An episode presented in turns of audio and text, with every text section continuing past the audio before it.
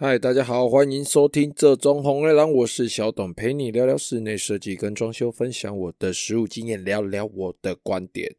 今天我们毫不犹豫、不拖泥带水的直接进入我们的正题哦，因为时间实在是太过有限哦。我刚刚发了一张贴图，那其实刚刚打了一下企划，开始现在正式进入录音哦，现在已经是晚上时间十一点半了。哦刚刚还忙了一下，然后东摸摸西摸摸这样子。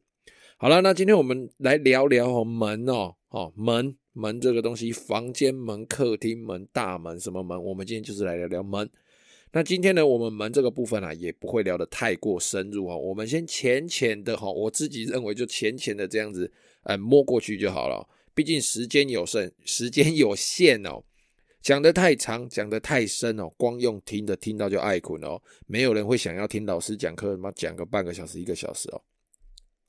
好了，OK，来，今天呢，我们讲这个门啊，门有各式各样的尺寸、形状、形式跟做法哦，功法不同啊，使用的方式不同，那不同的位置使用不同的门。今天来聊门到底有什么酷的，到底有什么屌的，然后它有什么功能性？那根据风格，我能够挑选什么样子的门？根据使用方式，我能够挑选什么样子的门？而其实，在我们整个室内设计、室内装修、整个做装潢来说啊，所有的门片哦，其实所有所有用到的门片哦，其实形式总归起来，它就只有三种哦。我自己归纳起来，它就是只有三种门片哦。几乎百分之九十九点九九九的门片，它所有的变化，不管它名字叫的多屌，名字叫的多酷，名字叫起来到底多高大上哦，其实它通通都是源自于这三种形式的变化，或者是它的组合哦。总之，它是一个灵活使用的东西啊。好了，那我们先来讲讲第一个哦，第一个算是比较酷炫的，然后大家现在也蛮常用的一个东西，就是左右横移的横移门哦，横拉门、推拉门。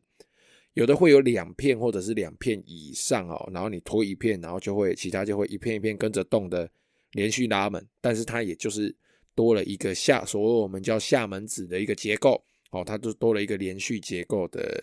一个五金，那就可以一片一片拉，那基本上它就是一个靠着轨道哦，然后里面放着轮子，然后左右横移的一个门。那通常啊，这个门啊，它都会伴随着它侧面哦，那个横拉门左右移嘛，那它侧面会有一个门缝哦，那个门缝通常都会比一般的开门来的大哦。然后呢，传统的拉门锁啊，它的样式看起来又比较阳春哦。那当然现在慢慢有改进啊，只是我们市场上哦，其实使用的人还不是这么的普及，因为诶，这个观念还没有普及到他们身上。那左右横移的这个横拉门呢，我们常听到的啊。有我们使用在工业风啊，然后美式乡村风之类的这种风格，比较美式的风格哦，所使用的谷仓拉门哦。那这种谷仓拉门哦，它的门片的轨道是外露的，然后是黑色的，就挂两个轮子啊，看起来很漂亮这样子。其实啊，它就是要那种外露的那种粗犷感哦。然后除了门片造型一定是木条啦，或者是门呃木条加上一些金属造型之外哦。本身哦，那一组轨道哦，跟那个吊轮，它其实就是一个非常重要的表示元素哦。它黑色的嘛，那那个吊轮上面可能会是雕花的铁片这样。那如果我们是在一些日式啦，或者一些禅风啦，或者是一些比较偏现代的做法哈的偏现代的风格哦，我们会比较常看到的是木做的横拉门。那这种拉门呢，可能它收起来之后会藏在墙壁里面，有的有的有藏起来，有的没有藏起来。好，然后它大多都是木工哦，木作来制作的。那可能样，哎，我们可能看到的一些样式、一些形式呢，那可能就是一个木框哦，会有一个木框，大概十公分、八公分左右的木框，中间会有玻璃，或者是它会拆掉一些颜色哦，做一些颜色的分割、色块的分割。但是整体做起来，它大概都是木工做或者是系统柜做的。这种拉门哦，它左右横移，那加上玻璃啦，或者是木板不同的色块结合起来的门板，那你从正面呢，你看不到它的轨道本体，你要在门打开之后，你站到门的下方，头往上看，你才会看到一只银色的，大约三公分宽的一只五金，一只轨道哦，那个才是它的轨道本体，这个是你从正面看看不到轨道的，那。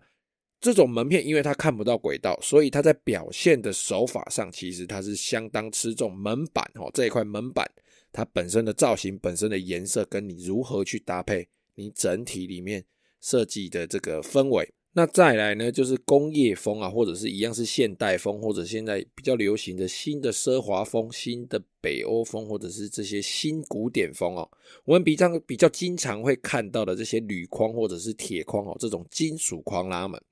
那这种轨道，这种金属框拉门，其实它的轨道啊，你要外露或者是不外露，其实不是那么的重要，因为即使你外露了呢，你也会搭配它金属框的轨道的风格颜色哈下去做搭配。下去做修饰，那本身啊，这个金属框啊，它可能会搭配长虹玻璃哦，好，长虹玻璃就是长度的长，彩虹的虹哦。长虹玻璃它就是一种，诶，它的折射就是平条状，平面然后一条一条这样子的折射的一种玻璃哦，你们自己去 Google 一下哈，长虹玻璃，长度的长，彩虹的虹，哦，长虹玻璃。那它长得很像的哦，有一个叫做平条玻璃哦，那这两种玻璃呢，其实就是它的那个折射的那个宽度不一样而已哦。那如果是我们自己在设计的时候呢，其实就可以依照自己的喜好比例下去做选择就好了。它就是那个条状宽度不一样而已。好，那我们说回来金属拉门了。那这个金属框的拉门啊，它除了搭配平条玻璃、长虹玻璃之外，它也可以搭配格状玻璃，或者是木头啦，各种异材质的结合，或者是你在这个金属框上面哦做一些，再加一些金属条下去里面做比例的分割、比例的切割。都可以呈现相当不错的利落的风格。那金属框本身的颜色哦，它也是一个表现的重点。不管你是金色、银色、玫瑰金，还是军绿色，或者是你是雾灰，或者是什么金属灰、铁灰色，反正各种颜色啊。总之啊，我觉得这个金属框门片哦，它是一个现在还蛮流行，而且我个人认为，就算你现在做了。一一到两年，两到三年之后，它看起来还是不会退流行，蛮持久的风格的一种门片哦。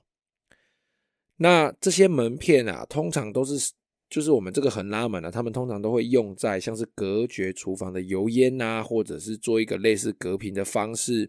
来防止冷气跑掉啦，或者是用在餐厅啊、书房啊、更衣室啊这种。半开放式的空间或者是次要空间哦，可能只是稍微挡一下，或者是需要的时候才打开，隔绝冷气跑掉等等之类的这一种，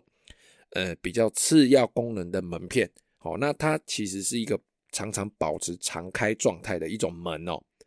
不过啊，因为现在房子变小，那横拉门本身有一个优点，就是它需要的空间就只有它门片，除了它门片的长度之外，它只需要左右横移那一块薄薄的空间。这个门就可以做动了，所以相对一般的开门来说，它其实是节省掉蛮大一部分的空间，使用空间的。那也因为它这种特性哦，那因为现在房子都越来越小，越来越小，坪数都越来越小，也渐渐哦让横拉门哦，慢慢的都使用在主要通道啦，然后我们这些什么主卧房啊、客厅啊，他们使用的频率其实变高了，不会像以前哦，只使用在这种半开放式或者是次要的空间。再来哦，第二种形式的门哦，也是我们最常看到的一种形式哦，就是一般的开门哦，它可能是往我们那个门把转下去哦，你往左边里面开哦，这个叫左内开门。然后如果你转下去，然后往自己右手边拉出来，这个叫右外开哦，这就是一般最常见的开门，然后什么左内、右内、左外、右外这样子。那这种门呢，其实它没什么缺点。但是就是它门打开之后，那个门扫过去的这一个四分之一圆的地方哦，那个门背的地方哦，你通通都不可以放东西哦，放到鞋子就卡到鞋子，放到柜子就撞到柜子。如果刚好有人站在门后面，你这门打开，直接从他脸上干下去，直接流鼻血哦。总之啊，就是那个门的四分之一圆内不能够有任何的东西哦，这就是这种门唯一的缺点啊。不然这种门制造方便。然后五金便宜，安装也相当的容易。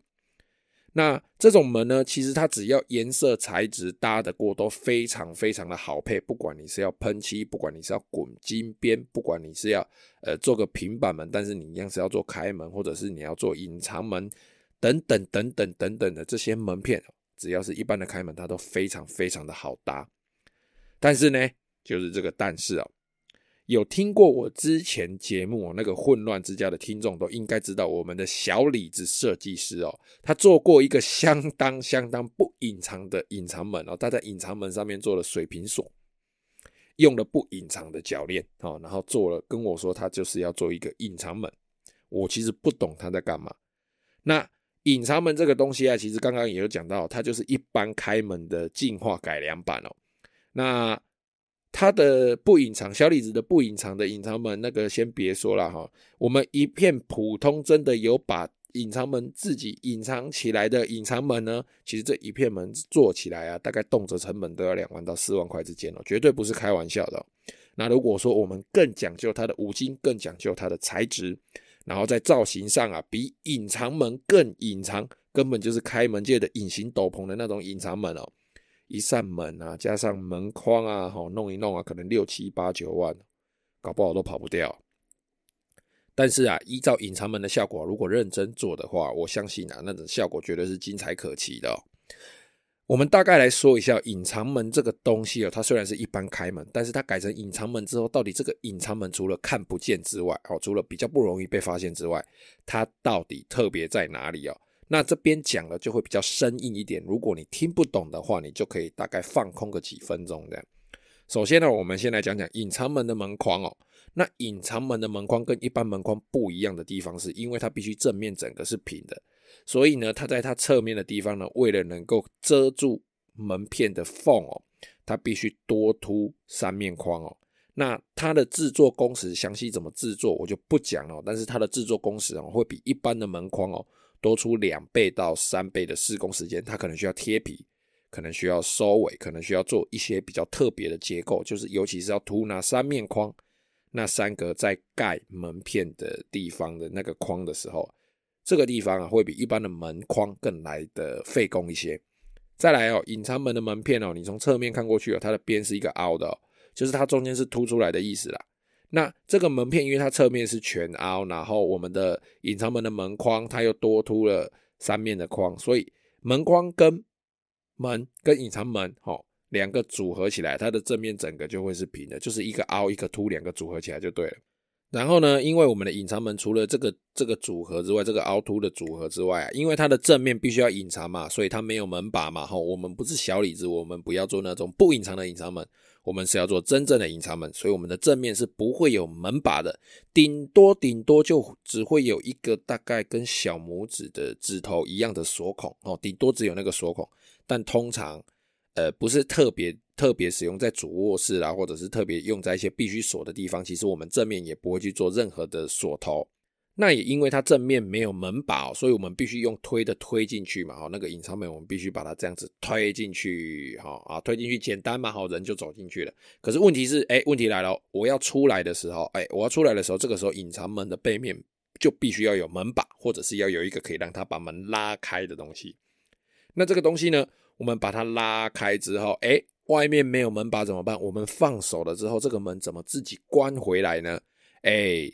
这个时候啊，它所要靠的就是我们这个隐藏门最重要、最重要的元素了。这个元素就是我们的自动回归的油压铰链哦。那铰链是什么？铰链就是把门挂在门框上面的那一块五金哦，一个活页，长得像蝴蝶一样的东西哦。它在工地哦，它在台语叫做奥利哦，它绝对不是国语，你直接叫候鸟，别人会听，可能听得懂啦，但是它正确名称叫做铰链哦，铰链。好了，那它就必须靠这个自动回归的油压铰链哦。那它的功能厂牌五花八门哦，有陆制的、台制的、日本制、英国进口、美国进口，各式各样、奇奇怪怪、乱七八糟的。但这个东西啊，动辄两千七百块、两千六百块、两千五百块哦。那平常我们一般在用，大概大概三到四千块之间啊。但是你好一点的五六千、七八千都有。你看一片门片啊，它这个门框啊，这个门啊。光做一做成本就要两万块到四万块之间的，光这个五金其实就占掉四分之一了。那隐藏门的门框呢？吼，然后跟它的门呃，跟它的门片本体啊，都用这个五金把它挂好之后啊，不要忘记哦，隐藏门哦，它本身就是隐藏在一片墙里面嘛，吼，所以啊，这一面的这一面墙壁的它的颜色处理啦，跟它的颜色的搭配啦，纹理的处理啦，其实也都包含是我们隐藏门的一部分哦。总之啊，一片隐藏门啊，绝对不是只有外观看起来，或者是这样，我用嘴巴讲一讲啊，那么简单哦。那这边呢、啊，我来提供几个啊，让隐藏门相对看起来能够更隐藏的方式。可能你已经知道了，那你就跳过就好。那如果你不知道，你可以听听。如果你有兴趣的话，你可以抄下来啊。隐藏门啊，好，第一个啊，哈，隐藏门跟壁板啊，我们都拆直纹造型，留沟缝，留气口，然后就是由上留到下，只留直纹哦，不留横纹哦。我们就做真假沟缝的相交使用，有诶几条真的，几条假的，门上有假的，哈，门边是真的，哦，有的有透，有的没透，这样子做真假的沟缝相交，我们就比较不容易看出哪一条缝，哪两条缝才是直的门缝。然后再来第二点哦，做色调的分割哦。就是我们把色调色块哦，那个高度哦抓到门高刚好，然后用色块去切割这个门片。我可能墙壁一块红一块绿，一块红一块绿，刚好我的门片可能就是第三块红，或者是第第二块红，第二块绿，那个地方哦，那一块绿就是我的门片了。我们就以色调的分割来做这个门片哦，它位置的的一种呃一种算是伪装哦，做一种伪装，这样子也不太容易被人家发现说，哎，我的隐藏门是不是坐在那边？因为如果你隐藏门做了，人家一眼就可以看出来了，那它就不叫隐藏门了。好，那这样我干脆就装水平把手就好了嘛，花那个钱去装自动回归有压鉸链干嘛嘞？对不对？好，然后再来啊，第三点呢，就是贴木纹的直纹处理哦。其实这个木纹贴直纹啊，跟有点类似第一点哦，抓那个气口勾缝的意思哦。只是第三点，它是靠着木纹本身天然的木质的纹理去隐藏门它。藏匿在哪里的那个位置哦，好了，大概就是这样了。那其他的部分呢，我们等到后面哦，我会做一些影片哦来做解说。好，那再来折门哦，第三种形式折门哦，折门顾名思义啊，就是把这个门折起来啊，就像我们小时候用那个纸，用 A4 纸啦，或者是拿报纸啦，折一个扇子一样，波浪状这样把它前后前后前后这样折起来，就是那个木曜四超玩哦，那个制作人。白翔每次在打邰智源手上啪的那个东西哦，那个东西哦，那个那个折纸的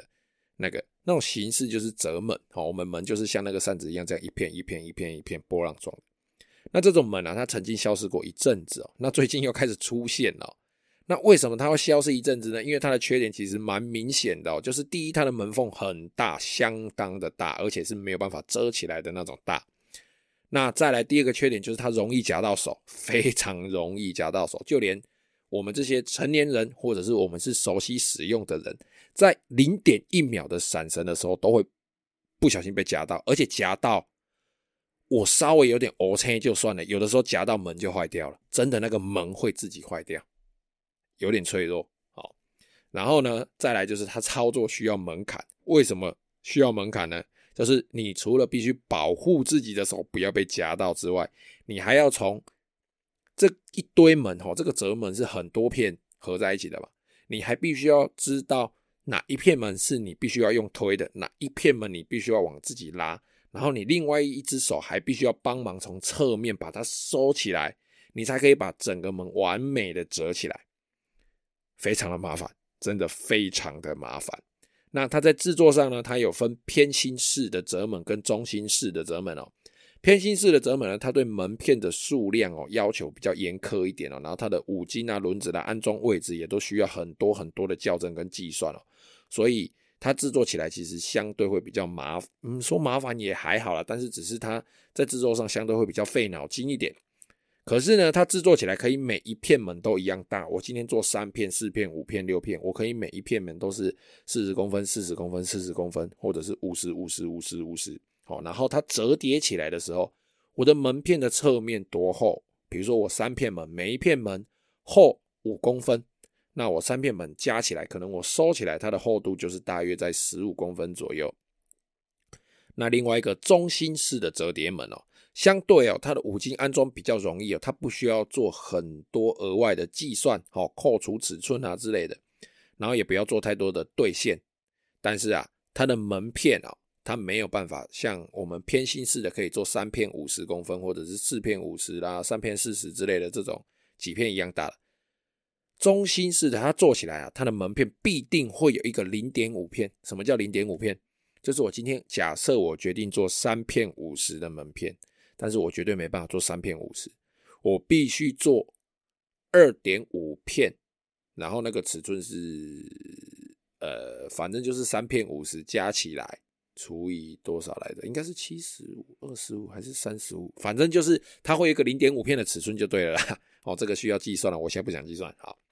反正它就是会有一个半片的门就对了。好，那也因为它会有这一种一定会出现一个零点五片的门的这种缺点啊，所以有些人啊，他会干脆就是宁愿去制作比较麻烦的偏心式的折叠门。那中心式的折叠门呢，还有另外一个缺点，就是它在门啊收折起来的时候，哈，它的门跟门中间距离的缝其实是比较大的。所以，比如说我今天是二点五片，那我的门片一样是三片的门厚嘛。那我这三片的门厚其实收起来，它会远远大于假设一片是五公分，三片十五公分，它会远远大于十五公分，它可能会变成十八公分或是二十公分。但是呢，因为它五金安装很容易，然后不用需要太多的计算跟对线，所以也是有一部分人哦，他其实是喜欢中心式的这个折叠门哦。那大致上啊，以上啊，我讲的门片啊，就分成这三种哦：左右横拉的拉门，跟一般的开门，还有我们呃不太好操作也不太好制作的折门。那这三种形式哦，搭配材料哦，然后搭配一些呃配对啦，搭配一些变化，就可以做出千百万种变化的，在我们室内设计的一些应用。好，然后你就依照你自己的需求来做搭配，来做规划。是不是要用推拉门，好，或者是折门来做活动的隔间啊，隔绝冷气啦，或者是呃厨房的油烟啊，或者是说我们书房啊，推拉门平常必须，哦，不不是必须，平常可能是开放式的，然后客人来的时候呢，就可以把它关起来当成客房，或者是说你主卧室的位置刚好在电视墙的附近，或者是在某个墙面的转角，哦，那我们可能可以做个电视墙或者是造型墙的延伸。来做墙面，然后把你的主卧室的门做成隐藏门，给隐藏起来，等等等等之类的这一类的操作，其实都需要依照每个人哦，每一间房子它主人的需求风格下去做规划。好，那今天我们刚好也聊到门哦，今这边呢，我刚好来回答我上次有提到我寄信寄出去有一位系统有问题哦，然后他是询问我关于门的哦，这一位收听的朋友，他后来有在我的 Apple Podcast 上面留言。好啊，我这边就直接念出来。他说呢，啊，谢谢你啊，有听到你在节目上有把我的问题有关门的提出来哦。门的范围是真的蛮多的，因为也找不到相关的书来看哦，想请教您。我想了解啊，门的方向啊，就是在将要换屋，我的新房啊是一个透天有前院侧院的房子哦。将来需要再加装外面的铁门，或者是防盗门，或是有纱窗的门哦，我也不晓得要用哪种哪种方式最好。还有，我也想要把建商室内的门也退掉，所以我想多一点知道有关于门这方面要怎么选择比较好。我很收听你的专辑，我每一集都听了，也非常受用。谢谢回复哦，谢谢这位收听的朋友。呃，这边呢，我们先来讲几个。呃，如果看不到书的话，因为通常这种东西也不会有书写啦，那有书写，他可能也不会写的很明白。总之，这是一一件必须要做功课的事情。那我这边就来快速的解答一下。首先呢，你说你这个是一个透天哦，然后它是有前院跟侧院的房子哦，然后你将来可能会在家装外面的铁门，或者是防盗门，或是有纱窗的门。OK。你的铁门，或者是防盗门，或者是有纱窗的门，是不是你要进室内的那一道大门？如果是那一道大门的话，首先你要安装铁门也好，防盗门也好，或者是有纱窗的门也好，第一必须考虑隐私性哦，就是你装了之后，你要透风跟诶、透气哦，跟隐私性这两种东西是绝对不可能并存的，因为一旦你这个门是纱门的时候哦，在外面可能就容易看得进来。那如果说你这个门，诶、不想让外面看进来，它可能是反射玻璃，可能是整个都是，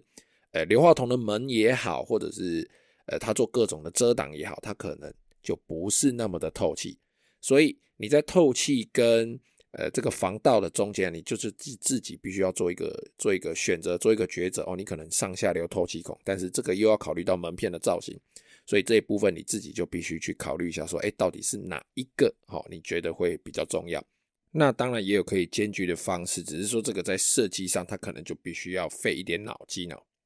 好，那再来啊，你想要将建商室内的门也退掉，那我想一下，想退掉的原因是什么？首先哦，建商一般在呃制作这些门的时候，不管他们的材料是好是坏哦，总之你退掉，然后你再换成新的门哦，这中间它的 CP 值其实算是它这这这个转换其实是非常低的哦，除非你对这个门非常的有意见，或者是说你在未来你的设计、你的风格上，这些门是完全搭嘎不上的。还是说，哎，这个建商他退给你的金额其实算呃蛮不错的哦？还是说这个门根本就还没做？不过我觉得通常也不会啦，因为建商一般来说他们在退门的时候，其实退的价格他们都是以批量进来，但是我们业主其实我们业主在跟设计师在跟统包买的时候，他们属于是小量买，但是你在跟建商买房子的时候，那一片门算是大量买进的价格，所以即使你退掉，可能搞不好就是几百块、几千块而已。可是你做一片新的门，可能动辄就是六七千、七八千、八九千，甚至更贵啊、所以是不是有必要要退掉建商室内的门？这个你必须自己考虑一下。那我这边做几个建议。如果说，哎，你的设计风格其实是可以将建商的门哦保留下来，然后是做一个喷漆哦颜色的转换哦，这是一个方法。然后搭配你整个室内的风格哦，然后或者是这个把手的部分、五金的部分，稍微再去配个颜色哦，看看这样行不行？那如果说你已经有已经有想到说，哎，我可能日后会改成隐藏门，日后会改成推拉门，那建商的门退掉，那退掉就退掉吧，不小补喽。好，那关于门的部分哦，其实嗯，该怎么选择？然后你问我该怎么选择比较好，其实主要来说。门的部分，我觉得它必须搭配整体室内的风格来做一个选择哦。我可能现场的状况采光不够，或许我在门的部分，我的这个密密合度的这个遮挡哦，就是它是实心的遮挡，就不要这么多。我可能采用比较多通透的透光玻璃的这些门片，或者是说，哎，我这个地方可能我需要一点隔音，所以我的门片可能必须要厚实一点。然后我这个地方如果是白色比较多，那我的门片是不是就需要白色？是不是就需要奢华风，或者是我是诶日式风、啊？各种你的风格哦，来搭配你的门片，这样下去做选择，我觉得你可能会比较容易哦，也比较方便的去决定你要的方式是怎么样。那希望我这样子回答有帮到你。那之后啊，如果大家有在 Apple Podcast 上面留言问问题呢，我会整理一下，然后跟大家分享哦。可能因为大家都会遇到类似或者是一样的问题。那如果哦你不好意思问，哦你一样哦跟我们诶其他有收听的朋友都可以私讯来找我聊天，或者是来信到我的 mail 也可以。好了，那这期节目就先到这边啦，又超时了，谢谢各位的收听，我要去玩魔物猎人了，拜拜。